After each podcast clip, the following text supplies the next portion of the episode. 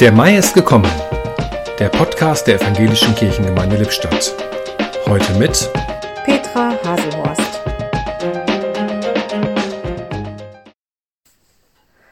Der Mai ist gekommen. Die Bäume schlagen aus. Wie Schneetreiben fliegen weiße Blütenblätter von Felsenbirnen, Kirsch und Apfelbäumen herum. Dieser Anblick lässt vieles vergessen, was das Leben in den letzten Monaten so schwer belastet hat. Bäume sind für mich Sinnbilder unseres Lebens.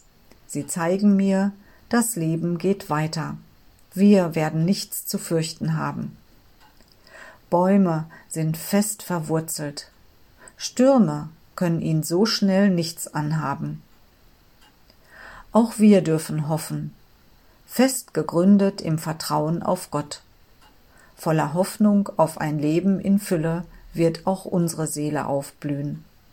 Der Mai ist gekommen, die Bäume schlagen aus. Im Podcast hörten Sie heute Petra Haselhorst